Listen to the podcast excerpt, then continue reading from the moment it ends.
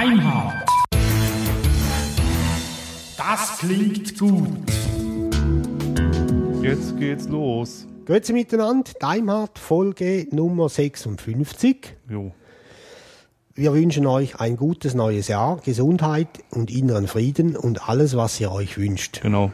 Vor allem Gesundheit. Ja, An dem können wir selber nichts dazu tun, das ist das Wichtigste. jawohl.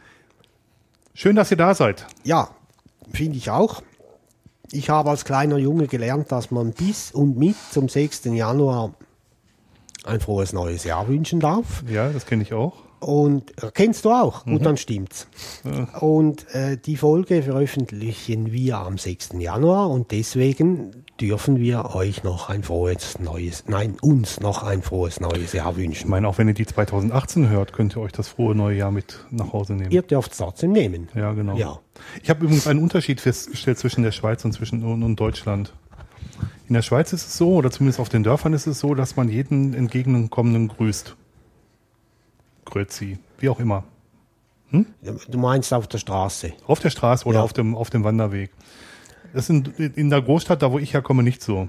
Dafür ist es bei uns zu Hause üblich, dass man ähm, an Weihnachten jedem, den man betrifft, frohe Weihnachten wünscht. Und nach Neujahr, dass man jedem ein frohes Neues wünscht. Das ist in der Schweiz nicht so. Doch. Zumindest- Nein, ich habe ich hab noch eine Kollegin gefragt, die aus dem Nachbardorf kommt, die meinte, hat mich ganz merkwürdig angeguckt. Das So. macht, ja, das macht man bei uns auf dem Dorf nicht so. Bin ich sicher, Dirk? Ich, äh, hat, hat, hat sie mir gesagt. Also ich. Ich sie, habe, Und sie ist eine Eingeborene, sie muss das wirklich wissen. nein, Eingeborene. okay. Das fand ich, da habe ich extra nachgefragt, weil mir das so merkwürdig vorkam, weil mich alle angeguckt haben, als wäre ich vom verkehrten Planeten. ähm, mal ähm, unabhängig davon, ob du vom verkehrten Planeten bist. Man wünscht sich das auch hier. Auch für wildfremden Leuten auf Ja. der Straße? Echt? Also bei uns im Dorf definitiv nicht. Also Wildfremde nicht, aber wenn ich jemanden kenne, schon. Ja, wenn ich jemanden kenne, ist es okay, aber ich grüße ja auch auf dem Dorf, auf den Straßen wildfremde Leute, wenn sie mir entgegenkommen. Ja, Und dann sage ich normal, in Deutschland mache ich das halt nicht, also in meiner Heimatstadt. Dafür sage ich trotzdem frohes Neues und frohe Weihnachten, wenn ich die Leute sehe, an Weihnachten oder Ja. im neuen Jahr. das Hm? ist ja anständig. Ja, Ja. Und die hat gesagt, das macht man nicht. das macht man, nee, das sind die nicht gewohnt. Okay. Aber haben sie die Wünsche genommen? Ja, ja, sie war nur ein wenig perplex und verstört. Okay. Aber das ist ja Schweiz. Ja, das habe ich jetzt nicht. Okay. ne, ne, ne, ne, ne. Bevor wir anfangen, haben wir zwei allgemeine Punkte und dann etwas Feedback und nachher beginnen wir mit unserem Thema, das diesmal sich um die Ausbildung Informatik kreist. Genau. Der Roman ist jetzt auch dabei. Ja, Der hat eine SSD in seinem Computer. ja, und Hat den Computer damit aufgerüstet zu, zu schier unglaublichen Geschwindigkeiten. genau. Und ich bin jetzt zufrieden auch mit meinem Debian. Das läuft jetzt so schnell, wie ich will, dass es läuft. Äh, vorher war es schon etwas zäh, aber die SSD, die ist schon, ich möchte nicht mehr ohne. Das ist schon der Hammer, oder? Ja, und die sind halt mit dem Preis jetzt massiv runtergekommen. Also die großen Platten noch nicht, aber die kleinen, die kann man sich jetzt leisten. Ich habe in meinem Notebook auch eine SSD drin, auch wenn und äh, obwohl der der Controller, der da drin ist, nicht die volle Geschwindigkeit der SSD ausreizen kann, so äh, kommt die Geschwindigkeit schon über die Zugriffszeiten. Die Dateien sind einfach sofort da, wenn sie klein sind. Ja. Also das ist unfassbar. Bootvorgang auch bei bei bei dem alten System 5 Init, was Debian benutzt, von von vier Sekunden hast du gesagt oder drei Ja. Sekunden. Das schafft man sonst nur mit Systemd oder Upstart. Das Ja. ist schon cool. Mhm. Ist voll geil. Speed. Ja, ich bin sehr zufrieden damit. Äh, und der Rechner selbst ist ja nicht neu, aber es fühlt sich an wie neu. Ist auch cool. Aber es ist eine Geschwindigkeitssteigerung, die mag man gar nicht glauben, ne? Nur Ja. mit einem Bauteil, was man da austauscht. Ja. Genau. Dann hat Dirk äh, den Zoom H6 entdeckt. Ja, und ich habe mich also, ja, verliebt wäre jetzt zu viel gesagt, aber das ist schon ein geiles Gerät. Also ähm, es kann vier XLR-Anschlüsse, also unsere Kopf, wir können bis zu vier Headsets anschließen, damit bräuchten wir kein Mischpult mehr. Ja. In dem Zusammenhang, also so leisten kann ich oder will ich mir den nicht. Äh, wenn jemand Verwendung für einen Zoom H4n mit äh, Fernbedienung hat, ich würde meinen verkaufen. Wenn ich den verkauft hätte, würde ich mir einen Zoom H6 kaufen. Ja. Wir haben auch schon diskutiert, ob wir uns als Timehard einen anschaffen sollen. Ja, genau, dann könnten wir unser Mischpult nämlich auch verkaufen. Genau. Werden wir noch darauf zurückkommen? Ja. Ja. Die nächste Crowdfunding-Aktion hat wir auf. Nein, gar nicht wahr. Die würden wir nicht crowdfunden, die würden wir sonst. Ja. Aber da sind wir auch gleich schon im Feedback, Mhm. dass der Dr. Crazy gefragt hat, wo, was wir denn genau crowdfunden wollen, in welcher Höhe wir Geld brauchen. Und mh, Roman und ich dachten zwar, dass wir das klar gemacht hätten, aber so klar war es anscheinend doch nicht. Ich habe unsere Crowdfunding-Seite im Blog entsprechend nochmal hochgepimpt und da steht jetzt der genaue Betrag, in den wir brauchen und auch wie weit wir davon entfernt sind. Genau. Ja. Also wir bitten um Entschuldigung, dass wir uns da offensichtlich unklar ausgedrückt haben, aber jetzt sollte es klar sein. Ja, glaube ich auch. Ja. Hm? Ähm, dann hat Andreas Abendroth hat uns geschrieben, er interessiert sich auch für die Themen, die uns einfach so durch den Kopf gehen. Mhm. Freut mich sehr, dass er das geschrieben hat. Essen, Saufen, Weiber. Ja, genau. Nicht essen, fressen, aber gut. Ja, wie die alten Römer. genau. Ja. Ähm, danke für das Feedback, machen wir gerne. Also wir schweifen ja immer wieder mal ein bisschen ab. Ähm, aber er hat das bezogen auf die letzte Folge, wo wir Kraut und Rüben durcheinander gehabt haben.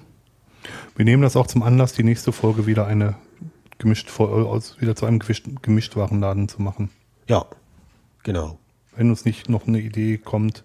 Nein, Ideen haben wir reichlich. Also wenn wir, wenn wir jetzt ein Thema haben, was wir schnell vorbereiten können, dann machen wir das noch. Aber ansonsten ist es, glaube ich, ganz gut, mal nochmal so eine Gemischtwarenfolge zu machen. Es passiert ja gerade sehr, sehr viel. Ja, genau. Ähm, dann hat uns Carsten verwöhnt. Jo, Dankeschön. 42 Euro, bist du wahnsinnig. Ja.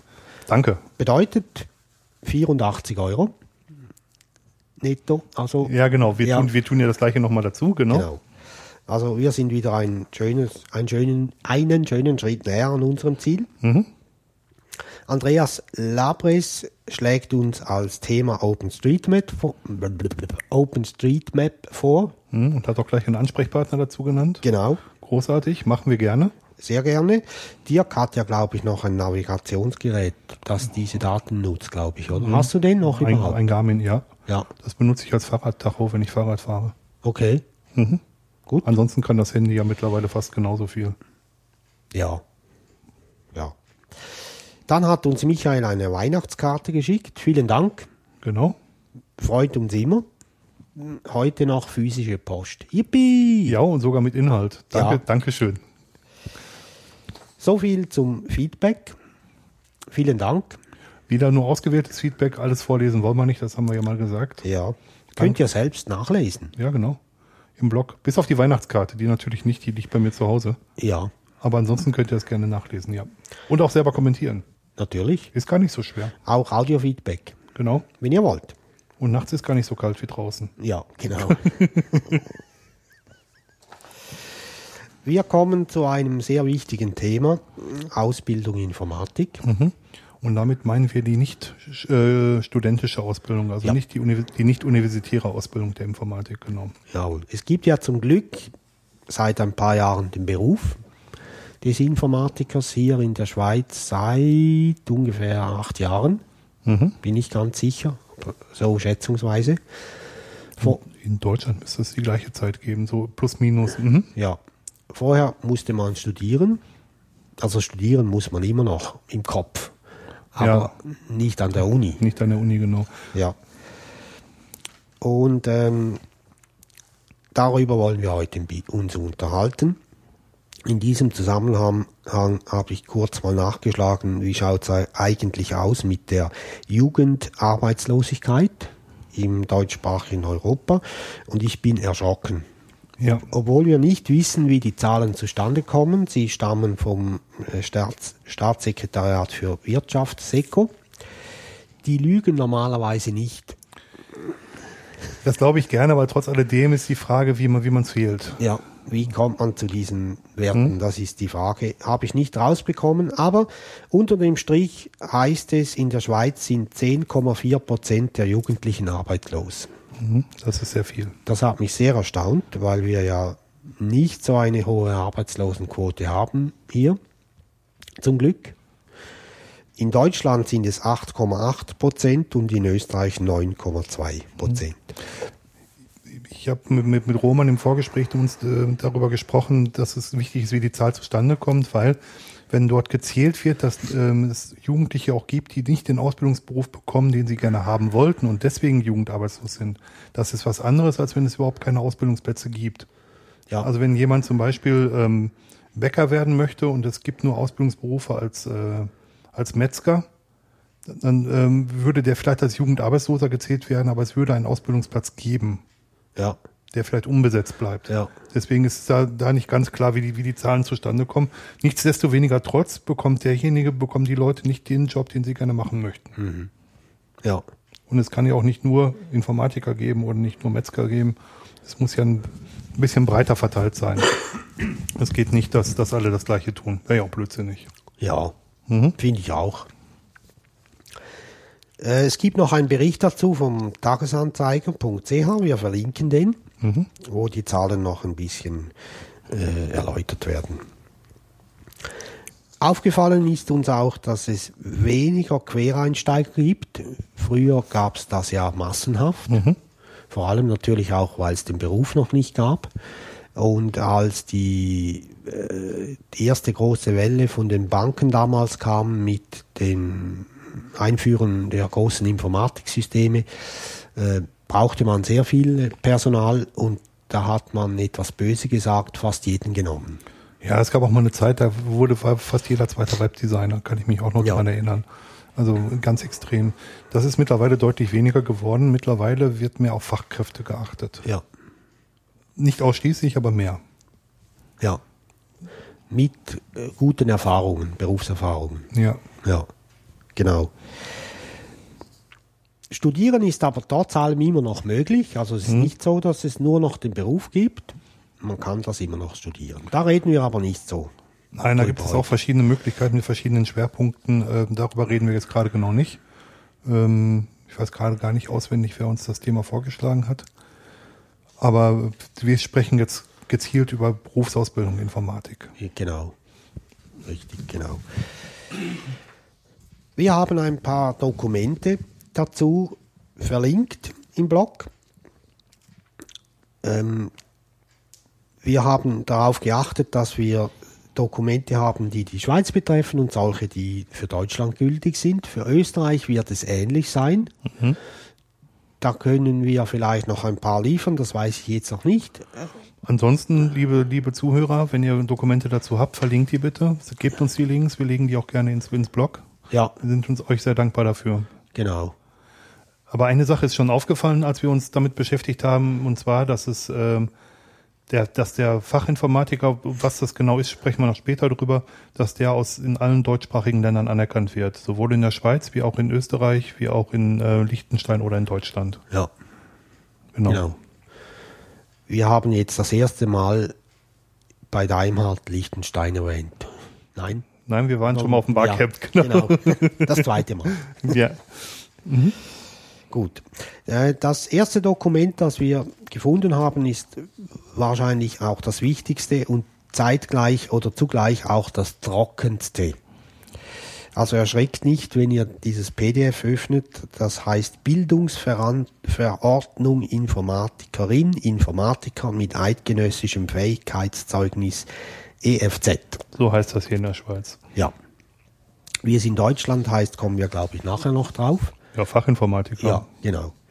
Ähm, Also ja, gut, die Vereinbarung, das, das Berufsbildungsordnung dazu gibt es auch noch, die habe ich nicht gefunden auf die Schnelle. ja, Ähm, oder auf die Länge, die, die werde ich nochmal verlinken, die gibt es bei der IHK. Das finde ich aber bis, bis Montag noch raus. Heute ist Freitag. wir zeichnen auf am, am 3. Genau. Januar, Freitag, vor, kurz vor dem Wochenende.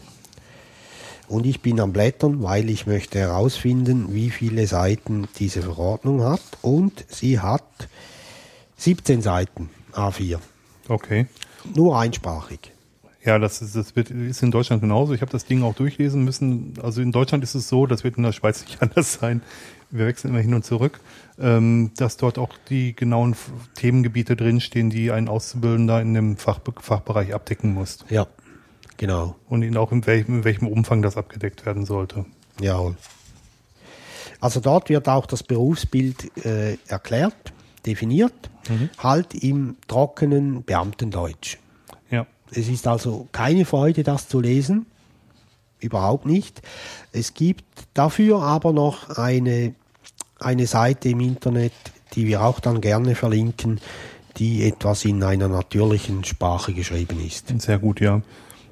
In, in Deutschland gibt es von der IHK Hamburg Videos dazu, die kurz beschreiben, was die, was die einzelnen Informatikberufe tun. Die verlinken wir euch auch. Ja. Mhm. Also die, die Dokumente von den Behörden, die sind halt wirklich trocken. Ja, aber die müssen auch in gerichtlichen Auseinandersetzungen standhalten. Von natürlich. daher müssen sie ziemlich trocken und sehr genau formuliert Genau. sein. Ja. Ja. Also das ist auch das, was ein Lernender oder ein Auszubildender einklagen kann, äh, wenn er die Ausbildung macht. Ja. Tatsächlich. Ja, genau. Deswegen muss es auch so pingelig genau beschrieben sein. Ja. Ja, genau. Schaut euch das an und erschrickt nicht. Nee. Ähm, ja, ist Ja, halt aber so. es gibt halt bei den verschiedenen Paragraphen auch Überschriften und da kann man sich auch die, die Sachen nur raussuchen, die einen interessieren. Also muss jetzt nicht jeden einzelnen Text da einzeln sezieren, denke ich mal. Ja. Mhm. Dann werden wir euch verlinken das Qualifikationsprofil. Das ist auch vom, vom ähm, Berufsbildungsamt äh, gesponsert. Okay. Und da steht halt drin, äh, welche Eigenschaften und äh, Voraussetzungen erfüllt sein müssen, damit man die eine Lehre beginnen kann. okay. Äh, auch sehr trocken, aber auch nötig. Ähm, ich muss für das, was ich gleich von mir gebe, noch dazu sagen, ich bin jetzt seit ziemlich genau sechs Jahren in der Schweiz. Äh, mein Wissen hat den Stand von vor sechs Jahren. Also das äh, ist vielleicht nicht aktuell. Wenn ihr da was genaueres wisst, ich bin euch ganz bestimmt nicht böse, wenn ihr mich, wenn ihr mich korrigiert und, und das schreibt, was momentan äh, aktuell ist. Äh, mein Stand ist sechs Jahre alt im Großen und Ganzen. Ja. Überhaupt grundsätzlich, wenn ihr uns ergänzt oder korrigiert, sind wir nie böse. Das stimmt. Im Gegentum. Ganz im Gegenteil, ja. Ja. Ja, Genau. ist richtig. Aber Ja. Ich möchte das jetzt nochmal explizit sagen, ich habe nicht das Wissen der Welt gepachtet und in diesem Fall ist das Wissen sogar alt. Ja. Mhm. Und es ändert sich ja einiges in dem Bereich. Ja, also nicht nur in Deutschland, auch hier. Und sehr wahrscheinlich auch in Österreich. Weil es ist ein junger Beruf. Ja, ziemlich Ja. sogar, ja. Mhm. Dann gibt es einen Eignungstest, der ist hier bei uns in der Schweiz obligatorisch. Der muss, das Resultat des Eignungstests muss der Bewerbung beigelegt werden. Und den Eignungstest, den kann man ausschließlich in dafür vorgesehenen Institutionen machen. Das gab es zu meiner Zeit in Deutschland nicht. Vielleicht ist das mittlerweile anders und da Ja. war ich richtig überrascht, dass es das gibt, ja. Ja. Also den muss man erfüllen. Was sind denn solche Organisationen, wo man das machen kann? Zum Beispiel das ZLI hier, also Zürcher Lehrmeistervereinigung Informatik, die betreiben in Winterthur und in Zürich, be betreiben die ähm, Schulungsräume und dort kann man die machen. Also anmelden und Okay. durchführen. Äh, kostet, glaube ich, 150 Franken, irgendwie sowas. Ja. ja, die müssen auch leben. Ja. Das ist nicht so wie bei Daimhardt, wo man alles kostenfrei bekommt. Fast, ja. Ähm, ja, es gibt eine Demo-Version von diesem Eignungstest. Wir verlinken den natürlich auch, ähm, damit ihr seht, was da gefragt wird. Ich glaube, ich mache den mal. Vielleicht muss ich ja was ganz anderes machen. Vielleicht werde ich ja eher Krankenschwester. Ja, wer weiß. Genau. Dann äh, gibt es einen interaktiven Eignungstest, der ist nicht obligatorisch, der ist einfach für diejenigen, die sich dafür interessieren. In die gleiche Kategorie fällt der Interessencheck. Und den finde ich noch besonders spannend, weil man dort versucht herauszufinden, ob die Jugendlichen ausreichend Interesse haben für das komplette Umfeld des Informatikberufs. Okay. Also nicht nur hast du Interesse an Computern, weil die meisten Jugendlichen da ja sagen, sondern äh, der Informatikberuf hört ja nicht äh, beim Computer auf, sondern das ganze Umfeld ist weitaus größer. Genau, man wird nicht Informatiker dadurch, dass man ein iPhone in der Tasche hat. Nicht. wo es auch mit I anfängt. Nein, nein, genau. Ja. Aber viele Genau. Leute denken das, wenn man Interesse Ja. an Computern hat oder an Smartphone besonders gut bedienen kann, dass man geeignet ist, sowas Ja. zu machen. Das stimmt nicht. Dieser Interessencheck, der ist öffentlich zugänglich. Okay? Wie gesagt, nicht obligatorisch, aber er wird vom Bundesamt für Berufsbildung empfohlen. Mhm. Ich habe mir den mal angeschaut und ich finde den eigentlich noch ganz spannend, weil die verschiedenen Bereiche ähm, abgefragt werden, die notwendig sind für den Beruf des Informatikers. Okay. Äh, ich habe mit Dirk im Vorgespräch kurz darüber gesprochen. Ähm, ich finde es eine Katastrophe, wie unsere jungen Menschen mit unserer Sprache umgehen. Wir sind alte Säcke. Das müssen wir uns nachsehen. ich weiß, dass wir alte Säcke sind. Ich finde es trotzdem eine Katastrophe. Ja. Oder vielleicht gerade deswegen. Ähm, und selbstverständlich nicht alle jungen Leute sind so, aber ich stelle immer wieder fest, dass, dass sie es nicht fertigbringen, eine bestimmte Situation aufzunehmen und sie nachher wiederzugeben in der deutschen Sprache, schriftlich. Da kommt was raus, das schreit zum Himmel. Es ist ganz interessant, dass wo man das sagt. Vor Jahren gab es mal eine Studie in Deutschland unter Akademikern tatsächlich. Und da hat man mal Diplomarbeiten unter die Lupe genommen und hat man festgestellt, dass die Leute, die Diplomarbeiten schreiben, auch nicht mehr schreiben können. Weil sie während des ganzen Studiums nur so Fachkauderwelsch wiedergeben müssen und auch nur so Aufgaben ähm, lösen müssen, haben sie verlernt, in ganzen Sätzen zu schreiben. Ja. Und das ist, also das deckt sich ziemlich genau Ja. mit dem, was du sagst. Ähm, das ist nicht einfach. Man kann es wirklich verlernen, sich verständlich auszudrücken. Und wir Genau. haben, als wir das Buch geschrieben haben, haben wir auch einige, eine, einige böse äh, Überraschungen erlebt. Jeder für sich selber. Ja, ja, genau. Also mir ist vor allem aufgefallen, dass nicht nur orthografisch und grammatikalisch sehr viel Nachholbedarf ähm, besteht, sondern auch, dass sie überhaupt inhaltlich was zustande bringen, äh, das einen Sinn ergibt. Ja. Also mal abgesehen davon, dass Satzzeichen fehlen und ähm, orthografische Fehler da sind. Ähm, ich- habe heute mit einem Lehrling etwas angeschaut. Ich habe die Hälfte davon überhaupt nicht verstanden, was er geschrieben hat. Ja, weil du blöd bist. Ja, ich weiß. ähm, und obwohl ich die, die, das, die Problemstellung kenne und auch den Menschen kenne, der das geschrieben hat, ich habe es zum Teil überhaupt nicht verstanden. Äh, Und da in diesem Zusammenhang kommt mir immer ein Satz in den Sinn, den mir früher mein Vater immer gesagt hat. Der Satz ist vollständig deutsch, alles deutsche Wörter, aber er ist vollkommen falsch betont und dann versteht man überhaupt nichts. Okay. Und der Satz heißt, einste Bänder Student lag hinterm Schopf ins Därchen. ist deutsch. Das findest du ist Deutsch, ja? Ja. Okay. Und richtigerweise, mit richtiger Betonung heißt das, ein sterbender Student liegt hinterm Schopffensterchen. Okay. Schopf ist Schuppen, also nur für die, die Ja, genau. genau. Ähm, Und äh, das ist mir in den Sinn gekommen, weil halt bei diesem jungen Menschen auch Satzzeichen gefehlt haben. Dann liest man falsch, man betont falsch, man äh, senkt die Stimme nicht, wenn bevor ein Komma kommt und liest im gleichen Ton weiter und dann gibt es einfach keinen Sinn. Also ich, ich unterschreibe das sofort. Ich selber war früher in der Schule sehr, sehr schlecht in Deutsch. Vier bis fünf. Das ist in der Schweiz genau umgekehrt. Das wäre zwei bis drei.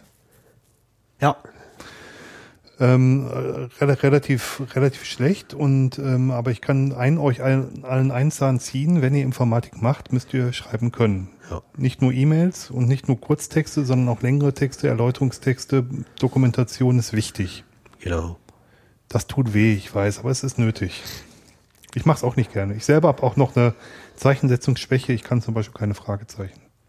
Ja. Bei mir endet jede Frage mit einem Punkt. Ich kriege das irgendwie nicht gebacken, Fragezeichen ans Ende zu setzen. Ja, du bist halt auch blöd. Ja, so sieht's aus. Ja, ähm, und mir ist das halt aufgefallen bei diesem Interessencheck, weil, wie Dirk vorhin schon gesagt hat, es heute sehr wichtig ist, die Sachen zu dokumentieren. Das ist das Allerwichtigste. Ähm, deswegen haben wir bei uns schon vor Jahren ein, ein Wiki in Betrieb genommen, weil es relativ einfach ist, dort was reinzuschreiben. Jeder kann reinschreiben. Also von der IT-Abteilung kann neue Seite erstellen, bla bla und so weiter. Und das Zeug aufschreiben. Natürlich kann man auch noch bebildern, aber alles nützt nichts, wenn da keine folgerichtigen Sätze drinstehen. Ja, und das ist eigentlich ganz ein, einfach zu sehen. Es gibt diesen ganz kurzen Satz aus drei Wörtern. Wir essen Opa. Ihr merkt das Komma zwischen dem Essen und Opa. Ja, Und wenn man das Komma weglässt, heißt es, wir essen Opa. ja, Das ist was völlig anderes. Ja. Wäre auch scheiße, wenn wir Opa essen würden, Ja. oder? Die standen an den Hängen und Pisten. ja, Pisten wird P mit großem P I S T geschrieben. Ah, ja, genau. Nein, also gut, von solchen Sachen gibt es mehr. Da gibt es auch Leute, die da eher berufen zu sind, mehr dazu zu schreiben. Aber ähm, das ist äh, das ist trotzdem wichtig. Das ist vielleicht doof für viele und nicht LOL und Katz und Abkürzungen, aber es ist wichtig. Ja, unbedingt. Und in diesem Zusammenhang gibt es dort äh, kleinere Aufgaben. Da steht ein Satz nicht aus der Informatik, irgend aus dem Alltag. Zum Beispiel Frau Müller kauft am Samstagmorgen um 9 Uhr beim Bäcker zwei Zöpfe und zwei Cremeschnitten. Versteht man in Deutschland Cremeschnitten? Nein, aber Zöpfe, Hefezöpfe. Und Cremeschnitten nicht? Krebsschnitten gibt's schon. Ah, versteht man. Gut. Ja. Und äh, weiter unten st- steht dann mit anderen Worten nochmal ungefähr das Gleiche, aber nichts ist komplett und richtig. Und der, derjenige, der diesen Test macht, muss halt äh, herausfinden, Was am besten passt. ja, genau. Also etwas aufnehmen und wiedergeben. Ja. Genau. Ähm, wenn ihr Informatik machen wollt als Ausbildung, vielleicht schreibt ihr einfach einen Blog. Dann lernt ihr auch, wie man so eine Technik, technische Seite pflegen kann. Ähm, man lernt Kontakt zu anderen Leuten halten und auch da, auch in den Kommentaren, auch wenn man sich die Kommentare auf unseren Blogs anschaut, im Schriftdeutsch ist es manchmal schon schwierig, sich miteinander zu unterhalten und da kommt Ironie halt nicht so ganz rüber. Das Ja. muss man, muss man auch lernen. Ja, genau, ist schwierig, ja. Ja, und äh, deswegen finde ich diesen äh, Interessencheck noch gut. Es gibt noch andere Bereiche, zum Beispiel die Logik, die da angeschnitten wird, ähm, äh, wo man zum Teil mit geometrischen Figuren arbeitet und so weiter. Also noch ganz gut gemacht. Okay, gucke ich mir auch mal an. Wir verlinken das gerne. Dann gibt es wieder ein Dokument von den Behörden, das nennt sich Berufsbezeichnung. Da wird eigentlich nur äh, erwähnt, wie der Beruf heißt und quasi die Legitimation erzeugt, dass es ein eidgenössisches Diplom ist, also Genau. Berufsbildung ist. Dann haben wir noch eine Berufsbeschreibung, wie vorhin schon erwähnt, die ist ein bisschen natürlicher geschrieben, die kommt von der Website berufsberatung.ch, die ist nicht in Amtsdeutsch geschrieben und viel leserlicher. Ja. Ist halt dann nicht, äh, wie Dirk vorhin gesagt hat, geeignet, wenn man streitet, aber es ist halt schön in Prosa geschrieben und erklärt. Aber das ist auch eine gute Übung, mal so Gesetzes, also ich möchte das auch nochmal sagen, es ist trotzdem eine gute Übung, mal Gesetzestexte zu lesen, weil ähm, was man sich darunter versteht und was wirklich drinsteht, sind oft zwei verschiedene Seiten. Deswegen gibt es den Stand des Rechtsanwalts, der immer stärker floriert. Ja. Weil auch Gesetzestexte sind, obwohl sie sehr genau geschrieben sind, nicht immer hundertprozentig genau. Auch da gibt es noch Interpretationsmöglichkeiten. Genau. Jawohl. Und äh, den letzten Link, den wir euch geben, der kommt vom ZLI, also Zürcher Lehrmeistervereinigung Informatik, und da wird nochmals der Beruf beschrieben. Okay. Der Beruf ist ja aufgeteilt, bei uns im Moment noch in drei Äste, ab 2015 nur noch zwei. Es gibt einerseits eine Applikationsentwicklung, das ist eigentlich Programmierung, Das entspricht in Deutschland dem Fach Informatiker Anwendungsentwicklung. Jawohl, genau. Und die Systemtechnik. Das entspricht dem Fach Informatiker Systemintegration in Deutschland. Jawohl, Kurz FISI. ja. Und bis und mit 2014 gibt's noch den Supporter. Den gibt es in Deutschland nicht als expliziten Beruf. Ja, Wobei man immer dazu sagen muss, die, die einzelnen Bereiche gehen sowohl in der Schweiz wie auch in, in Deutschland ineinander über. Nur die Schwerpunkte sind halt anders gesetzt. Also Ja. auch ein, ein ähm, Systemtechniker oder Systemintegrator muss programmieren können, genauso muss ein, auch ein Anwendungsentwickler Systeme verstehen können. Also das, Genau. äh, nur es geht bei den beiden in, ihrer, äh, in ihrem Schwerpunkt halt ein bisschen tiefer, Ja, was sich auch zum Teil in der ähm, Projektarbeit am Ende äh, niederschlägt. ja, genau. Dann haben wir das gleiche noch für Deutschland. Genau. Jetzt ist dazu zu sagen, dass, dass man sagt, dass es vier verschiedene Ausbildungsberufe in der IT in Deutschland gibt. Und zwar gibt es da den IT-Systemelektroniker. Das ist der in Anführungsstrichen, bitte nicht falsch verstehen, Kabelaffe. Das ist derjenige, der mit dem Lötkolben umgehen kann und ziemlich tief in die Hardware einsteigt. Es gibt den IT-Systemkaufmann und den Informatikkaufmann. Ähm, wie genau die Unterschiede da sind, weiß ich nicht so hundertprozentig. Und es gibt den Fachinformatiker halt mit den beiden verschiedenen Schwerpunkten. Und das, was Roman und ich machen, das kommt, ist der Systemintegrator bzw. Systemtechniker Ja, im Großen und Ganzen. ja, genau. Das sind quasi die Jedis unter den Informatikern. Ja, das sind die Besten. Wir haben die Macht. Ja, genau. Genau. Ja, richtig. Ähm, vielleicht mal so als Anekdote zu sagen ist, dass da auch immer zwei Kulturen aufeinandertreffen. Anwendungsentwickler sind von Kunden dazu getrieben, immer möglichst schnell Features zu implementieren. Und Systemtechniker oder Systemer sind immer dazu getrieben, möglichst viel Stabilität zu erzeugen und damit wenig Änderungen an Systemen zuzulassen.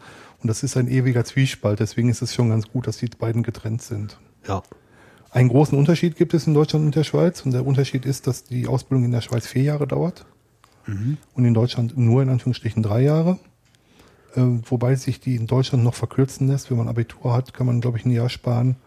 Wenn man ein berufsbegleitendes Praktikum, ein jähriges Praktikum gemacht hat, kann man noch mal ein halbes Jahr sparen. Wie das in der Schweiz ist, weiß ich gerade nicht. Geht das bei euch auch so? Äh, nein, bei uns dauert sie immer vier Jahre. Es gibt aber eine Anlehre, die man anrechnen kann. Anlehre ist Ja. das so sowas wie ein Praktikum? Ja, also eine Anlehre ist eine Mini-Berufslehre. Okay, noch nie gehört. Dann ist man quasi nur angelernt, Okay. nicht gelernt. Okay, Die dauert auch nur ein Jahr. okay, Und die, da, davon wird ein halbes Jahr angerechnet. okay. Ja. Und dann gibt es noch den Weg, dass man die Berufsmittelschule besucht. Das ist dann äh, Berufsmatur, äh, Matur, die man zeitgleich mit der Lehre besucht. Ja. Da muss der Betrieb aber einverstanden sein, weil der Lehrling einen weiteren Tag pro Woche fehlt und in der Schule ist. Genau, also das kennzeichnet die Ausbildung in, in, in, in Mitteleuropa halt, dass es ein sogenanntes duales System ist, dass es sich in Ausbildung im Betrieb und Ausbildung in der Berufsschule Ja. aufgliedert, Genau. wobei die Berufsschulausbildung en bloc passieren kann in Deutschland. Du kann, kann also mal einen Monat Blockschule haben, dafür ist man dann am Ende auch längere Zeit ähm, äh, in der, äh, im Betrieb. Das habe ich da, damals, als ich meinen Aus, Auszubildenden ausgebildet habe, äh, gemacht, damit er Projekte von Anfang, von Anfang bis Ende machen kann und nicht an verschiedenen Sch- äh, Tagen der Schule fehlt. Ja. Geht, geht das hier auch, weißt du das? Also bei uns ist es so, dass die, die Lehrlinge im ersten und zweiten Lehrjahr haben sie pro Woche zwei Tage Schule, im dritten und vierten dann noch einen Tag, immer wenn sie ohne Berufsmittelschule machen. Okay. Und es gibt äh, Blockkurse, die heißen bei uns überbetriebliche Kurse. Die gibt's bei uns auch nochmal, das ist auch Ja. nochmal was anderes. Mhm. Und dann ist aber der Lehrling ein oder zwei oder drei Wochen, je nachdem, en bloc weg Okay. und besucht diese Kurse. Die hat man eingeführt, weil viele, vor allem kleinere Betriebe, nicht die Möglichkeit haben, alle technischen Ausrüstungen zur Verfügung zu stellen, äh, damit der Lehrling halt trotzdem äh, das lernen kann. Also zum Beispiel virtuelle Umgebungen haben nicht alle, vor allem Kleinbetriebe haben das wahrscheinlich eher nicht oder nur im kleinen Rahmen und können wahrscheinlich auch keine Umgebung aufbauen, wo, an der der Lehrling üben kann. Und so hat man die überbetrieblichen Kurse eingeführt, die entweder in einem Großbetrieb stattfinden oder eben in diesen vorhin genannten äh, Schulungsräumen. Was ganz interessant ist, was ich von, von Leuten bei Siemens zum Beispiel gehört habe, ist, dass die ihre äh, Lehrlinge auch in der, im, im Unternehmen noch in Schulklassen stecken. Also die haben so große Anzahlen an Lehrlingen, dass die noch eine schulische Ausbildung im Betrieb machen. Ja, da muss ich leider ganz ehrlich sagen, das ist nicht so ganz das, was ich von der Ausbildung erwarten würde. Also für mich hat äh, eine, eine, eine Ausbildung, also so eine duale Ausbildung, immer einen sehr, sehr hohen Praxisbezug und sollte eigentlich nicht zu sehr verschult sein. Ja, finde ich auch. Für, mein, Ja. für meinen Fall. Ja. ja. Ja. Das war bei uns auch so, bei, also in handwerklichen Berufen, vor allem in früherer Zeit, als wir noch Industrie hatten, haben wir ja nicht mehr jetzt, ist alles Bach ab. Es wird immer weniger, ja, ja. Ja, ich mag mich aber erinnern, bei der Firma Saurer, das sind Lastwagen, die haben Lastwagen gebaut. Und Formel 1 Autos. Das ist nicht der. Und das ist ein anderer Sauber. okay. Okay. Das war Adolf Sauer. Hm? Ah, sauer, okay. Saurer. Saurer. Ja, ich habe Sauber verstanden, okay. Nein, Entschuldigung, Dirk, ich habe mich zu wenig deutlich ausgedrückt. Firma Saurer, Lastwagen. Okay, gut. Ähm, der ging es recht gut, weil die Schweiz bis 1971 ein Importverbot für Lastwagen hatte. Ich Geschützt, zeige mit dem Finger an meine Stirne, also die Spinnen. ein geschützter Binnenmarkt. Genau. Hm. Ähm, und dort gab es Lehrlingswerkstätten und die hatten bis zu 40 Lehrlingen. Oh, Und die waren dann halt in Lehrlingswerkstätten und so wie Dirk vorhin gesagt hat, die waren sehr selten in der Produktion, sondern immer in abgeschotteten Umgebung, ja. Prozessen und das war nicht so gut. Mein Bruder hat ähm, Industriemechaniker gelernt, das war früher der Schlosser und der hat auch auf der Zeche gelernt in Deutschland und das war auch so groß. Ja, Finde ich eigentlich schade. Also da merkt man selten, was, ähm, wo die Fähigkeiten eigentlich gebraucht werden, die man so lernt. Das, Ja. das finde ich ein bisschen schade. ja, Mhm. genau. Der Praxisbezug fehlt. Ja. Und deswegen ist es meiner Meinung nach halt schön, wenn man in einem Betrieb lernen kann, bei dem die IT-Abteilung überschaubar ist, wo man auch die Chance hat, möglichst bei allen Dingen mitzuwirken. Ja. Das finde ich sehr wichtig. Man lernt vielleicht nicht den großen Querschnitt kennen, den man bei größeren Unternehmen kennenlernen könnte, aber dafür lernt man es intensiver. Ja. Meiner Meinung nach. Ja. Da bin ich ganz bei dir, ja. Genau. Mhm. Und auch, was ich für sehr wichtig halte, ist, dass die Lehrlinge etwas selbstständig Mhm. von A bis Z machen können. Ähm, und halt nur im Notfall rückfragen. Ja. Und sonst halt äh, selber kämpfen. Soll ich die Röntgensysteme jetzt runterfahren? ja, genau. Ja, nicht gerade so. Das Mhm. sollte man bitte nicht. Ja. Weil das gibt Ärger. Ja, aber es gibt immer Ärger für den Ausbilder, Ja, weil er nicht aufgepasst hat. Ja, ja. Oder sie. Genau. genau. Hm? genau. Ja. Ähm, wir haben ja noch Beschreibungen, Dirk, zu den einzelnen Fachrichtungen. Ja, aber das ist eigentlich genauso. Also wir, wir sprechen ja jetzt erstmal von Informatikern und nicht von, von allen IT-Berufen. Da gibt es halt genau zweieinhalb Fachrichtungen. Eine halbe deswegen, weil die äh, eine halbte in diesem Jahr in der Schweiz zum letzten Mal gegeben wird.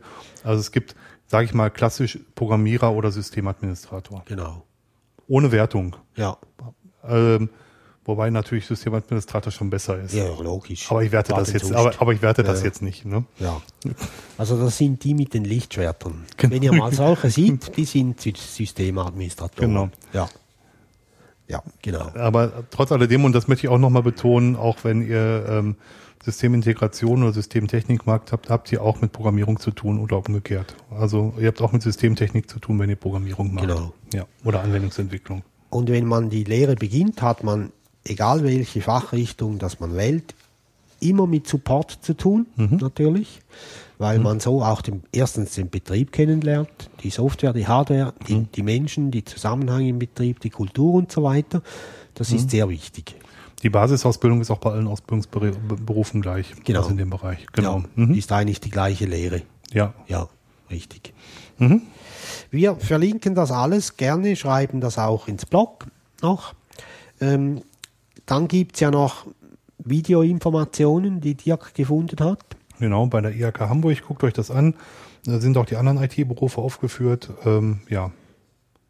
Also generell, ähm, also ich fand das ganz gut, was, was Roman vorhin gesagt hat mit den Eignungstests. Also ich glaube, dass es ganz interessant ist, mal zu sehen, ähm, wohin die Reise geht. Also so, ähm, es ist nicht jedem gegeben, sich nur um Probleme zu kümmern und Probleme zu lösen. Also ähm, programmatischer Natur, also dass man Programme schreibt, das ist äh, nicht jedermanns Sache. Genauso ist es nicht jedem gegeben, ähm, einen kühlen Kopf zu bewahren, wenn, wenn alle Leute drumherum auf einen einprügeln und möchten, dass die Systeme wieder schnell laufen. Also man kann wenn man kurzschluss reagiert, äh, viel, viel größeren Schaden verursachen, als wenn man geplant vorgeht. Das ist auch nicht jedem gegeben. Ich glaube, dass das eine gute Sache ist, sich da vorher mal Gedanken drüber zu machen. Und nur weil man einen Rechner installieren kann, heißt das nicht, dass man ein guter Systemadministrator wird. Oder nur weil man zwei Zeilen in ein Skript schreiben kann, heißt es nicht, dass man ein guter Programmierer wird. Ja. Also Oder weil man ein, weil man ein iPhone besitzt, auch genau, nicht. genau, deswegen ist man auch nicht hip. Eigentlich so, sowieso schon lange nicht mehr. Aber das ist noch ein anderes Thema, das wollen Genau. wir jetzt nicht vertiefen. Jawohl. Wir schreiben das gerne auf. Ähm, leider gab es damals, als Dirk und ich noch jung waren, das ist schon Äonen her, Oh ja, äh, gab es den Beruf noch nicht. nein. Also das, was dem in Deutschland am nä- nächsten gekommen wäre, wenn man eine Berufsausbildung gemacht hätte, wäre der mathematisch-technische Assistent gewesen. Und der war für mich fr- früher nicht so interessant irgendwie. Ja, Obwohl ich im Nachhinein sagen muss, also wenn ich nochmal vor der Wahl stünde, Lehre oder Studium, würde ich wahrscheinlich erst eine, eine Lehre machen und dann studieren. Tatsächlich. okay. Wenn ich überhaupt noch studieren würde danach. Das ist die ganz große Frage, ja. Ja. Mhm. ja. Ähm, als ich, als ich noch jung und äh, kräftig war, da gab es noch nicht mal Informatik in der Schule. Genau. Und jetzt sind wir nur noch Hund. Ja, genau. genau. Können wir zum nächsten Schritt rübergehen, Dirk? Äh, ja. Ja. Er hat gesagt, ja. Ja. Wir haben noch ein paar Informationen zusammengesammelt, nicht zusammengesammelt, gesammelt, ähm, was es braucht, um Lehrbetrieb zu werden. Ja, das ist in, in der Schweiz und in Deutschland eigentlich genau das Gleiche. Die Dinger heißen nur ein bisschen anders. In, Ja. in, in Deutschland ist die maßgebliche Verordnung, die darüber äh, entscheidet, die Berufs-, das Berufsbildungsgesetz, das BBIG. Das ist nicht so schwer zu lesen und es lohnt sich zu lesen, wenn man eine Lehre macht. Wirklich, ernst gemeint. Es lohnt sich wirklich. Ja, also du meinst für Lehrbetrieb und Lehrling. Ja, für der Lehrbetrieb muss es sowieso kennen. Ja, äh, und wissen und ähm, aber auch der Lehrling sollte sollte sollte äh, wissen, wie es dazu geht tatsächlich. ich mag mir, mich erinnern, vor sieben oder acht Jahren, ich weiß es nicht mehr, haben wir die ersten Lehrlinge bei uns gehabt und wir haben die ganze Prozedur durchgemacht. Das war ziemlich viel.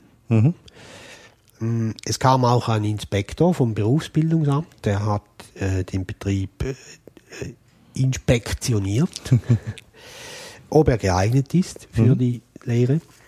Und äh, er hat dann gefunden, ja, Sehr gut. Mhm. ja. Es gibt da ein paar Punkte, die erfüllt sein müssen vom Betrieb. Äh, Sachen, die logisch sind, also dass irgendwo eine IT vorhanden sein muss. Ja, Sonst ist geht's ja nicht. Dass der junge Mensch einen Sitzplatz bekommt wahrscheinlich. Ja, genau. Mhm. Ähm, und es gibt auch administrative Vorgaben, Mhm. Die erfüllt sein müssen, äh, auch ans Personal, Mhm. also äh, an der IT. Also es, es muss mindestens ein Ausgelernter da sein. Und es muss eine Person im Betrieb sein, die die Lehrmeisterausbildung hat. Nicht fachlich, sondern administrativ. Genau, das gibt's in Deutschland auch. Da heißt es nicht Lehrmeister, sondern AEVO. Das ist die Ausbildereignungsverordnung. Ja, Und wir haben gerade festgestellt im Vorgespräch, dass die ungefähr gleich lang ist. Roman musste zwei Wochen lang einen Kurs besuchen und ich habe über drei Monate jeden Samstag einen Kurs besucht. Ja. Inhalt ist vor allem großen ganzen ähm, Arbeitsrecht. Das hat Genau. drei, drei ganze Tage in Anspruch genommen. Aber dann auch, wie man Sachen vermittelt, ein bisschen Didaktik beigebracht bekommen, worauf man bei jungen Menschen zu achten hat. Du hast was von Suchtprävention Ja. erzählt? hatten wir zwei Tage. Ähm, da ging es nicht darum, dass man selbst Prävention betreibt, sondern wie erkennt man, dass ein Problem vorhanden ist. Und vor allem auch, wo kann man dann Hilfe holen. Das ist sehr gut, ja. Ja, also der Lehrbetrieb. Es gibt ja auch solche Stellen dann für die Lehrlinge selbst. Wenn etwas schief geht, müssen die auch wissen, wo kann ich hingehen, weil vielleicht je nach Situation man dann nicht im Betrieb intern irgendwo das ansprechen will, sondern extern. Solche Stellen gibt es und das lernt man dort. Musstet ihr auch eine Lehrprobe abgeben? Also Ja. eine praktische Prüfung? Ja, Muss- also muss theoretische Prüfung, ja. Ich hatte theoretische und praktische Prüfung tatsächlich. Ich musste auch ein Lehrstück abgeben. So, Ich musste einen, einen aus der Prüfungskommission als Auszubildenden was beibringen. okay, Über eine mussten halbe, wir nicht. halbe Stunde, glaube ich. Ja. Mhm. Aber ich fand diese zwei Wochen äh, sehr gut, Ja. äh, auch sehr spannend. Und es war, bei uns war nicht nur eine Lehrerin, sondern verschiedene. Also es kam auch eine Psychologin, Bei uns auch, ja. ja, die uns das erklärt hat. Wir machten Rollenspiele und den ganzen Grümpel. Aha. Ja. So also. Ja, ja. Und du kommst aus dem Krankenhaus auf Doktorspiele wahrscheinlich. Ja, ja. hm. Ja, ja, genau. genau. Und äh, bei dieser Klasse, da waren natürlich nicht nur Informatiker, Das war bei uns auch so, das war übergreifend. querbeet. Das war, to- total spannend, ähm, Ja, muss, ich, muss genau. ich sagen. Und Arbeitsrecht hat uns ein Richter vom Arbeitsgericht gemacht. Das ist hochinteressant, was der aus der Praxiswelt an Anekdoten erzählt hat. Und ich habe zum ersten Mal, eine, ähm, ich habe das in Köln gemacht, diese Prüfung, zum ersten Mal erfahren, wie große Agenturen tatsächlich Vorauswahl bei Bewerbungen machen. Und ähm, Leute, bis ihr überhaupt im großen Bewerbungsverfahren auf dem Tisch gelesen, auch überhaupt gelesen werdet, das hat so viel mit Zufall zu tun. Ich kann jedem nur sagen, wenn eine Bewerbung nicht genommen wird, äh, macht euch keine großen Gedanken. Es hat oft nicht, nichts mit euch selber zu tun. Der hat zum Beispiel gesagt, die haben irgendwie in so einer hippen Werbeagentur ähm, auf ein Lehrlingsangebot irgendwie 300 Bewerbungen bekommen und die haben gesagt, die mussten ihm irgendwie herwerben. Die haben einfach gesagt, alle roten Mappen fliegen raus Ja, unabhängig von dem, was drin war. Die wussten auch ganz genau, dass die wahrscheinlich auch gute Leute dabei ausgeschlossen haben, aber die mussten das irgendwie eindämmen. Und dann waren zurzeit irgendwie Dura-Clips, diese Klemmmappen ziemlich aktiv. Ach, wer Dura-Clip hat, der fällt auch mal raus. Wir müssen das irgendwie zusammenkriegen.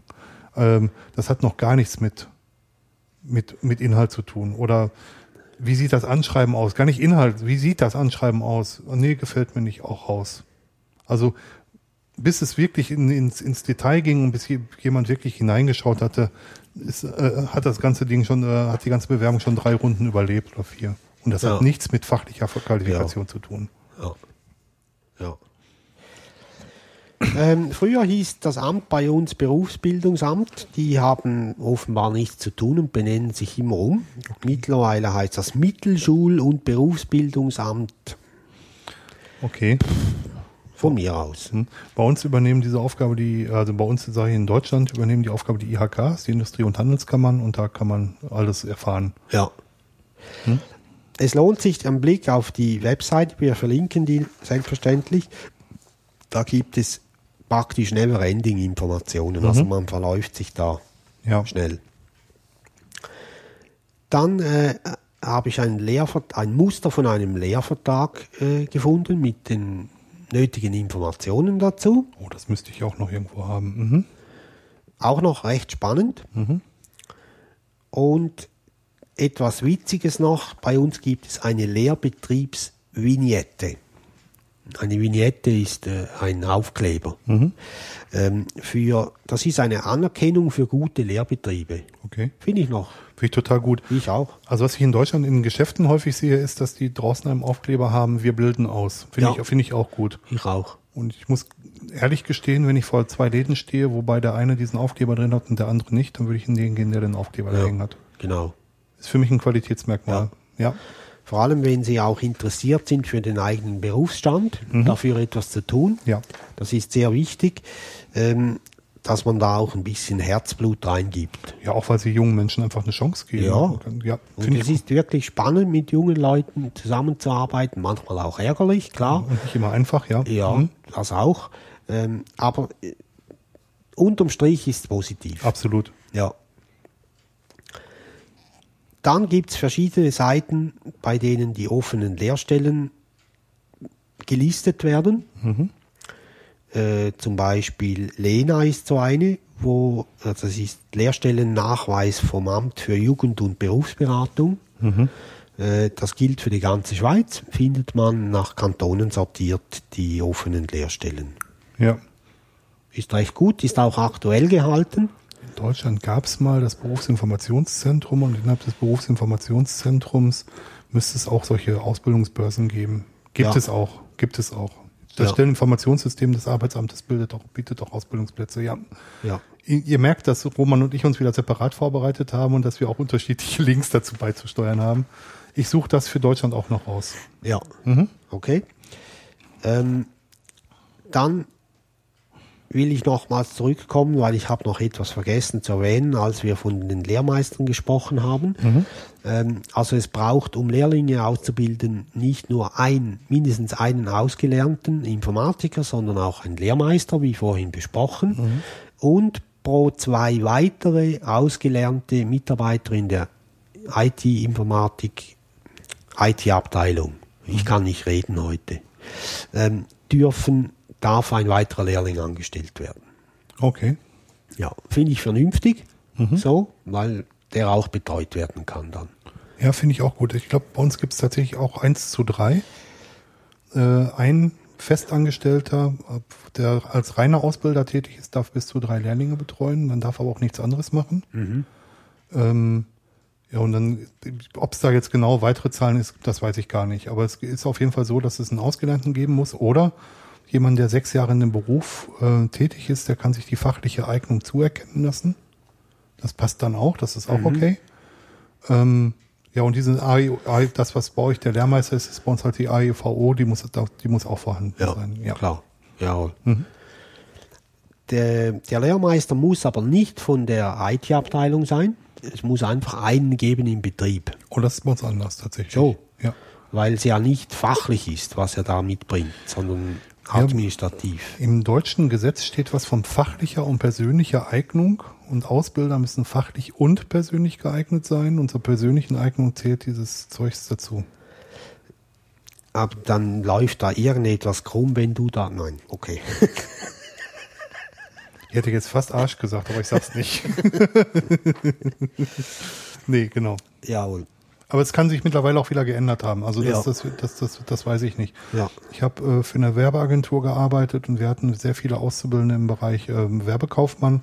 Und ich musste diesen, diesen AIVO-Teil auch machen, weil ich einen IT-Auszubildenden bekam. Jawohl. Dann gibt es eine ganz wichtige Seite auch von den Behörden, Unterstützung und Beratung für den Lehrbetrieb. Das ist ganz wichtig heute, weil die jungen Menschen ja andere Herausforderungen haben als wir alten Säcke. Ja, definitiv. oder? Äh, Gerade jetzt die, im Übergang zum neuen Jahr. Äh, die jungen Leute, die mögen noch, die mögen auch mal durchfesten. Das geht bei mir überhaupt nicht mehr. Da bin ich noch weniger zu gebrauchen als sonst. Okay. Aber die Jungen, die feiern halt schon und unsere sind nach Basel gefahren am 31. und erst am nächsten Tag wieder zurückgekommen. Okay. Ja. Damals, damals konnte ich das auch noch. Ja, ich auch. Aber heute keine Chance. Und dort gibt es natürlich nicht nur für solche Begebenheiten, aber grundsätzlich Unterstützung und Beratung äh, gibt es eine sehr gute Information. Okay. Ähm, bei uns wird viel Beratung von der IHK gemacht. Es gibt einen Ausbildungsberater, Berater, der sowohl Ansprechpartner für den Betrieb ist, wie auch für den Ausbilder, wie auch für den Lehrling und der zwischen allen vermittelt tatsächlich. Ja. Also ähm, und ich habe den als wirklich sehr, sehr wertvoll in Erinnerung. Der hat sich immer gekümmert, den konnte man immer fragen und der hat immer binnen ähm, ja, Stunden oder sogar Tagen oder spätestens Tagen geantwortet, wenn es Probleme gab. Ähm, immer sehr kompetent, immer sehr höflich, immer sehr nett. Und das ist auch der, der im Gegensatz zu dem in der Schweiz äh, üblichen Inspekteuren den Ausbildungsbetrieb unter die Lupe nimmt. Ja.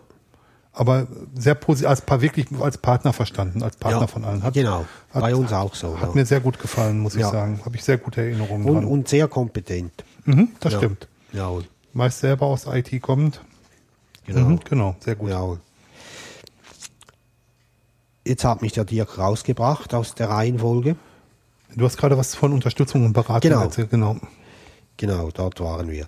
Ähm, dann die obligatorischen Kurse für Lehrmeister, darüber haben wir schon gesprochen. Da gibt's auch ein Informationen im Web dazu. Und das Pendant zu, dazu auch in Deutschland. Genau. Ja. Und es gibt im Gesetz auch eine ziemlich genaue Beschreibung dessen, das nennt sich Eignung von Ausbildungsstätte und Ausbildungspersonal, wo genau beschrieben steht, was ein Ausbilder können muss und was, was eine Ausbildungsstätte können muss und was da genau getan werden muss. Und wenn ich so meine, meine ähm, Ausbildung als in der AEVO mal zurücknehme, ist, dann war eine klare Botschaft zu erkennen, stellt euch keinen unter 18 als Auszubildenden ein. Ja. Weil es im Jugendschutz so viele Sachen zu beachten gibt, die wirklich schwierig sind. Ähm, nicht unschaffbar, gar keine Frage, nicht unschaffbar, aber die wirklich schwierig sind. Wenn man da nicht hauptberuflicher Ausbilder ist, geht, glaube ich, vieles im, im, im Hintertreffen verloren. Ja. Also es geht zum, zum Teil um Arbeitszeit, zum Teil um, also gerade in der IT werden, werden so Sachen außerhalb normaler Arbeitszeiten gemacht. Nachtarbeit ist verboten für Auszubildende unter 18 Jahren. Ähm, Bereitschaft ist verboten für Auszubildende unter 18 Jahren. Ähm, es gibt so viele Rahmenbedingungen zu, zu erfüllen oder Samstagsarbeit ist, glaube ich, auch verboten. Äh, So viele Rahmenarbeit, Rahmenbedingungen zu erfüllen, dass das unheimlich schwierig einzuschätzen ist. Ja. Jawohl. Gut. Wir haben noch ein paar Begriffe, Ja. Dirk hier notiert. Ja, über AIVO haben wir jetzt schon häufig gesprochen. Ja. Dann ähm, das Berufsausbildungssystem, was wir, was wir in Deutschland haben oder überhaupt in Zentraleuropa haben, nennt sich eben duales System. Das ist schulische und betriebliche Ausbildung. Und ich halte das für sehr gut. Das ist anders als in den Staaten beispielsweise, wo es die Leute, ähm, wo die Leute nur angelernt werden. Also das ist wirklich so, dass die Menschen in eine neue Stadt gehen und an, an, an eine Baustelle gehen und dem Vorarbeiter fragen, ob sie da arbeiten können. Und der fragt gar nicht nach, ob man schon was gelernt hat, weil es gibt keine Berufsausbildung dort sondern der gibt dem Hammer in der Hand und sagt, guck mal, zeig mir mal, ob du den Nagel in die Wand kloppen kannst. Du kannst den Nagel in die Wand kloppen, kannst da arbeiten. Das ist in Deutschland oder in Zentraleuropa allgemein anders. Ähm, deswegen haben auch Leute, die in Zentraleuropa eine Ausbildung gemacht haben, eine sehr, sehr gute Chance auf dem internationalen Arbeitsmarkt, weil sie eine sehr gute Basis bekommen haben. Ja. Ich möchte auch jedem raten, so eine Ausbildung zu machen. Also eine Ausbildung jedweder Form zu machen, entweder halt als Berufsausbildung oder als Studium. Genau. Das schadet nicht. Nein, im Gegentum. Ja. Dann gibt es noch das Berufsbildungsgesetz in Deutschland. Ja, genau, das ist das Zentrale, was, was äh, alles zusammen hat, ähm, wo alles zuzufinden ist. Ja, muss man, glaube ich, nicht groß. Also durchlesen lohnt sich wirklich. Es ist Ja. nicht so schwer, es ist, ist wirklich gut beschrieben. Ja. Dann haben wir noch ein paar Meta-Informationen zur Fachausbildung. Äh, wieder auf die, zunächst auf die Schweiz bezogen. Es gibt äh, das Jugendarbeitsschutzgesetz. Das hat Dirk vorhin angesprochen. Gibt es bei uns natürlich, äh, bei uns, ich sage immer bei uns, obwohl ich schon sechs Jahre hier bin, gibt es in Deutschland natürlich auch. Ja. Du darfst schon sagen bei uns. Okay. Das stört niemand. Ja, wo bin ich denn bei uns? Bei uns in der Schweiz oder bei uns in Deutschland? Äh, Wenn du sagst bei uns, dann mein ich, du meinst Deutschland. Okay. So meine ich es dann auch. Ja. Genau. Äh, Das verlinken wir auch. Kommt vom Sekretariat für Wirtschaft. Und dann noch ein ganz wichtiger Link in meinen Augen, das ist Beratung und, Unterstützung für Lernende. Also vor allem dann, wenn etwas schief läuft in einer, während einer Lehre. Wo kann sich der Lernende hinwenden? Welche Möglichkeiten hat er? Das ist ganz wichtig weil es vielleicht für den Lehrling nicht möglich ist oder er möchte das nicht betriebsintern lösen, je nachdem, was es ist, dann braucht es eine externe Instanz. Genau. Finde ich auch enorm wichtig. Manchmal passt es auch zwischen Auszubildenden und, und Lehrbetrieb nicht so. Ähm, da muss ein Vermittler ran. Ja. Definitiv nicht gut. Mhm. Jawohl. Ähm, dann gibt es bei uns, ich glaube in Deutschland auch, dort heißt es aber allenfalls anders, die überbetrieblichen Kurse. Haben wir auch schon kurz darüber gesprochen. Die sind obligatorisch für die Lernenden. Das sind sogenannte Blockkurse, während denen er zwei, drei oder vier Wochen weg ist am Stück und ein Thema speziell vertieft. Genau. Also auch wenn, ähm, wir haben ja eingangs darüber gesprochen, dass die Lehrberufe bestimmte Lehrpläne haben, dessen, was, was beigebracht werden muss. Und wie Roman das gerade auch am Beispiel der Virtualisierung gesagt hat, nicht immer hat eine Firma alle Möglichkeiten zur Verfügung. Und da kann man halt Kooperationen mit anderen Betrieben eingehen und, den Lehrling oder den Auszubildenden mal ähm, woanders hinschicken, dass er das eben da mitbekommt. Ja. Und das läuft meist äh, bidirektional, das heißt, dass, dass man im Gegenzug dann jemanden von einem anderen Betrieb dann nimmt für die Zeit und dann andere Gesichtspunkte beibringt. Genau. Wie funktioniert das zum Beispiel in einer kleinen Firma und Ja. wo nicht so viele Ressourcen vorhanden Ja. sind? Oder in größeren Betrieben wie bei uns ist, ähm, also für schweizerische Verhältnisse größere Betriebe. Für Deutschland nicht. Doch, natürlich. Schon. Ja, es gibt große und kleine Betriebe. Ja, aber ich meine, wir haben jetzt 1200 Köpfe angestellt. Mittelstand. Mittelstand, gut. Also für einen Mittelstandsbetrieb. Bei uns ist es auch möglich, dass die Lehrlinge zum Beispiel für eine Woche in den technischen Dienst gehen und dort äh, Sachen noch lernen. Wie funktioniert die Alarmierung für die Kühlung der Medikamente, bla bla und so weiter. Ich hatte ähm, mit meinem Auszubildenden damals auch besprochen, dass der mal, ähm, also die Werbeagentur hat viel, viel, oder die Promotion-Agentur, in der ich war, hat sehr viel mit Projekten gemacht, der auch mal einfach ins Projekt gegangen ist und das Ganze mal von der anderen Seite gesehen hat.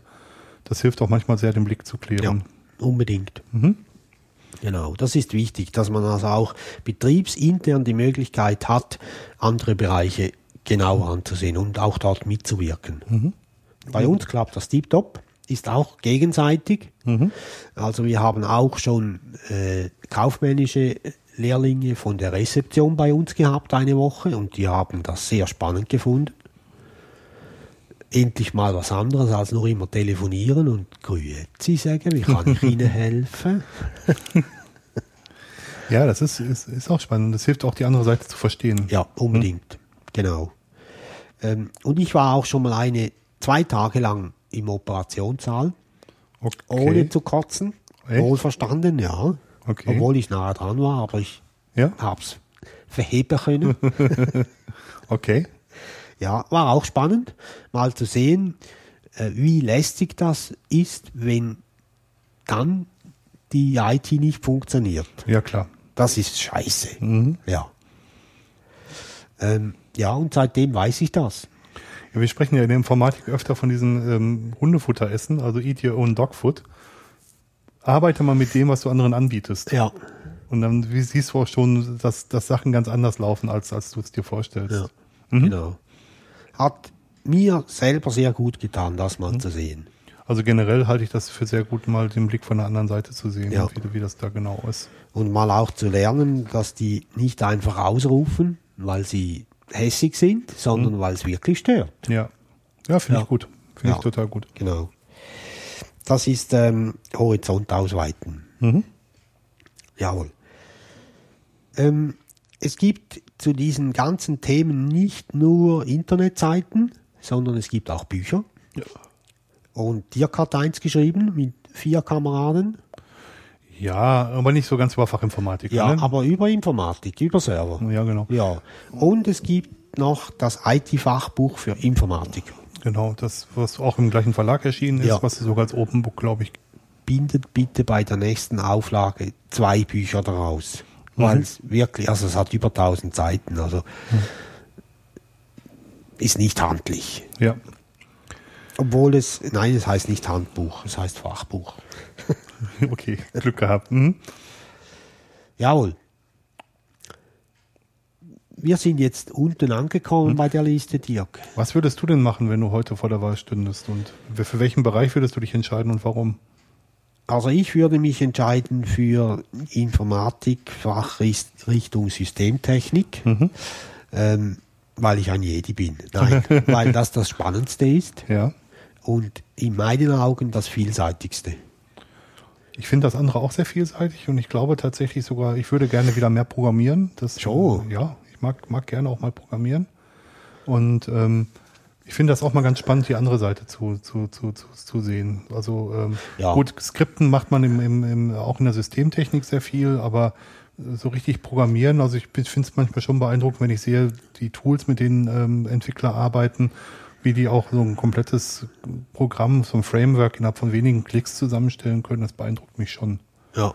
Und in einem Softwareprojekt, also bei Task Warrior, wo ich mitmache, der, der Paul Beckingham, der Initiator und Hauptprogrammierer, das ist schon cool, was der drauf hat. Also muss ich ganz ehrlich sagen, bin ich, bin ich schwer beeindruckt. Der hat echt was auf dem Kasten. Das heißt, du würdest auch diese Richtung wählen.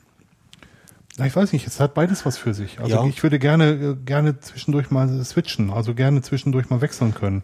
Also natürlich ist Systemadministration das, was mir, was mir Spaß macht und wo ich gerne weitermachen möchte. Und es ist schon spannend so ähm, und sehr befriedigend, lange laufende Lösungen zu entwickeln. Das, da, da, da habe ich schon Spaß dran. Aber spricht für mich gar nichts dagegen, mal ein halbes Jahr was anderes zu tun. Also Ja. mal die andere Seite zu sehen, mal zu programmieren. Wobei ich aber merke, dass was so Algorithmen angeht und so ähm, Denkweise, wie man Sachen sauber implementiert und auch Speicherprobleme um Schiff von der Programmierungsseite, nicht von der Systemseite, ähm, dass ich da lange nicht so gut bin wie ein echter, Ja. der, der, der es äh, richtig programmiert. Da bin ich ganz weit von weg. Aber ich finde es auch spannend, es ist ein spannendes Thema. Hat beides was für sich. Also äh, möchte es jetzt gar nicht bewerten, aber ähm, ich finde beide Seiten sehr interessant. Also wenn Dirk sagt, er möchte gerne auch mal die andere Seite sehen, heißt das nicht, dass er ein Siedelort werden will. Nein, die dunkle Seite der Macht, genau. Nein, aber es ist schon, wie gesagt, wir haben, ich habe es ja ku- kurz zu Eingangs mal erwähnt, das sind wirklich, also die, der Fokus ist völlig unterschiedlich. Der Programmierer wird von Kunden beauftragt, möglichst schnell bestimmte Features zu implementieren. Und das ist der natürliche Feind eines äh, Administrators, der bemüht ist, möglichst äh, stabile Systeme zu haben, weil Ja. jedes Feature, jede Änderung am System bringt eine Instabilität hinein. Also ähm, es gibt hier diesen Satz, never touch a running system. Äh, Kein laufendes System berühren, also nicht verändern, nicht berühren. Und ähm, der Zwiespalt ist, wird von vielen Programmierern nicht verstanden. Auch von vielen Administratoren nicht verstanden. Also ich meine, auch, auch die, die, die Kunden wollen natürlich, dass äh, also Programme existieren nicht als Selbstzweck, sondern schon, um Kundenbedürfnisse zufriedenzustellen. Mhm. Ja, genau. Ja, Ja. wenn ihr jetzt Ergänzungen habt, Korrekturen habt, bitte her damit. Immer da. Ja. Mhm. Wir nehmen ab sofort nur noch Audio-Feedbacks an. Nein. Gerne die üblichen Kanäle per Mail, ins Blog als Kommentar oder über Google Plus. Ja, Genau. genau. Und damit sind wir jetzt wirklich am Ende mit den Nerven. Wir haben noch einen kleinen Ausblick Ja. und ähm, da fangen wir mal gerade damit an, dass man Dirk noch woanders hören kann. Ja, ich bin morgen oder wenn ihr es hört, vorgestern, ähm, wenn ihr es am gleichen Tag hört. Also ich bin am Samstag, dem 4. Januar. Januar, Dankeschön, 2014, beim Hackerfunk zu Gast. Der Hackerfunk erstmalig in einer neuen, ähm, neuen Sendeformat. Die haben das Radio gewechselt, sind von Radio Lora, dem Lokalradio von Zürich, gewechselt zu Radio Radius. Das ist das Universitätsradio von der ETH. Und ähm, Die ETH ist die Eidgenössische Technische Hochschule. Genau, hier in Zürich. Und äh, Hackerfunk dauert dann mal nicht nur eine Stunde, sondern zwei Stunden. Und da wollen wir so ein bisschen über Selbsthosting sprechen. Genau. Ihr kennt ja die beiden, die waren schon ein paar Mal bei uns. Martin Ebnöter und Axel Beckert. Genau. Ja, Codenamen Venti und Xtaran. genau. Die mache ich sehr gerne. Ähm, wie Dirk gesagt hat, kann es bei Ihnen mal passieren, dass es etwas länger dauert. Ja, Aber nicht desto weniger spannend. das stimmt. Ja. Wie geht's weiter? Ja, wie geht's weiter? 2014. Wie geht's weiter im Jahr 2014? Inhaltlich haben wir, wie gesagt, genug Themen. Wir haben eher Herausforderungen damit, dass wir die Themen aufbereiten können. Einmal das und dann auch die richtigen Gesprächspartner zu finden. Genau. Mhm. Jawohl. Ähm, und persönlich haben wir beide auch Herausforderungen, berufliche und private. Und ja, Also ich hoffe tatsächlich beruflich ein bisschen kürzer treten zu können, um ähm, ja, um mal ein bisschen mehr Zeit für andere Sachen zu haben. Ja. Also es, äh, im Moment läuft es einfach über. Es ist genug. ja, geht mir auch so. Ist ziemlich viel im Moment. Grundsätzlich gefällt's mir, aber manchmal hätte ich es gerne ein bisschen klein wenig ruhiger. Ich dachte eigentlich, heute ist ein eingeklemmter Freitag, der wird ruhig.